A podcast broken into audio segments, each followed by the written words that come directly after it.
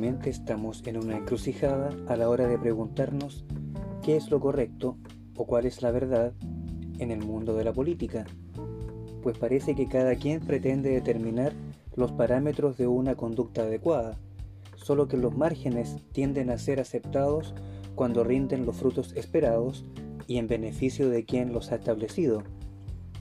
Si pensamos en este o aquel líder político, religioso, etc., nos parece que con su actuar simplemente está intentando validar la opción que le permita mantenerse en el poder u obtener adeptos o al menos los votos necesarios.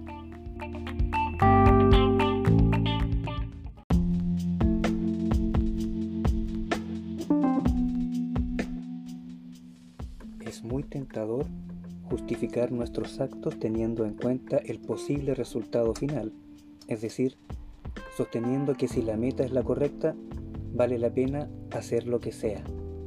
Por supuesto, quizás suene bien en un libro de autoayuda, pero si lo analizamos con alguna dosis de realismo, cuesta sostener que, por ejemplo, cualquier cosa vale si quiero obtener un puesto, aprobar un examen o conseguir casarme con alguien determinado. Pareciera que a fin de cuentas, hacer lo que sea puede comprometer la meta que se quiere alcanzar, pues la forma de llegar hasta ella puede entenderse como incorrecta si no respeta ciertos límites morales. En pocas palabras, para algunos quizás el camino para llegar también debe ser el correcto o el fin esperado estará sucio, por así decirlo. Es decir, eso de el fin justifica los medios puede tener sus puntos en contra.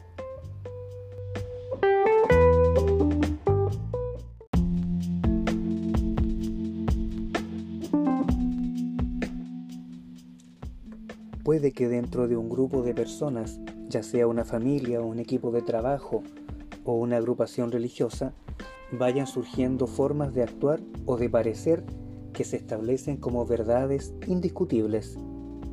De esa forma logran sentirse parte de algo, conformar una comunidad y verse como un todo coherente, lo cual está bien y es muy comprensible. Entonces, las regulaciones internas de esa comunidad son perfectamente adecuadas, pero solo dentro de ese mundo más o menos cerrado. Por lo tanto, tratar de moverse fuera de ese espacio con las mismas reglas y verdades puede volverse muy difícil e incómodo. Parece que las verdades absolutas tienen un campo de acción bastante específico y que solo sus adeptos o seguidores las ven como tales. ¿Será buena idea pretender regular a los que no están dentro y que poseen verdades absolutas propias?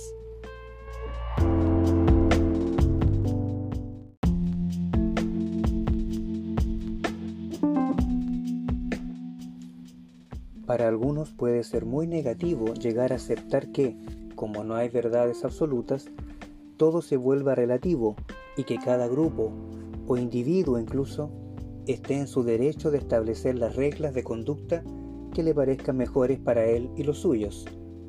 A simple vista, este análisis nos muestra el inicio de lo que puede llegar a ser un caos social.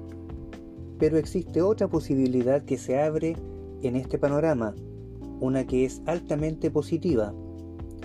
La posibilidad de reconocer que cada quien y cada grupo puede, para sí y para sus miembros, establecer normas y verdades, pero que en el espacio público, en el mundo compartido, esas normas deben suspenderse con la finalidad de construir otras, pero entre todos.